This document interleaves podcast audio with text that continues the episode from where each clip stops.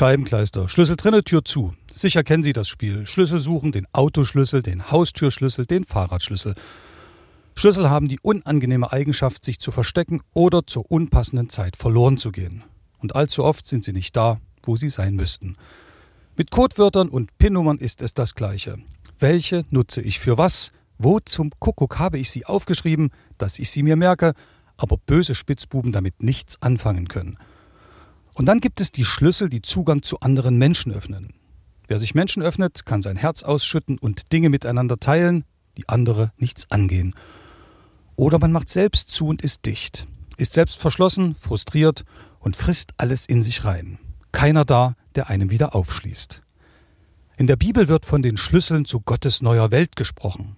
Einen Generalschlüssel gibt es da nicht, ganz einfach, weil jeder Mensch verschieden ist. Das muss ein ganz dickes Schlüsselbund sein mit vielen verschiedenen Tür- und Herzöffnern.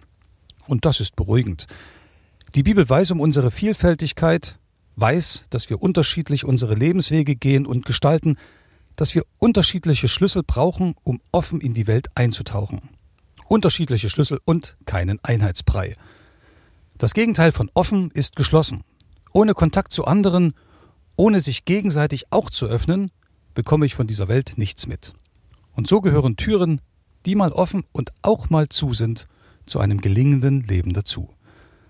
Weil wir Menschen so verschieden sind, gibt es verschiedene Zugänge. Und das gilt auch für Gott. Es lohnt sich, mal zu versuchen, welcher Schlüssel in welches Schloss, welcher Schlüssel in mein Schloss passt.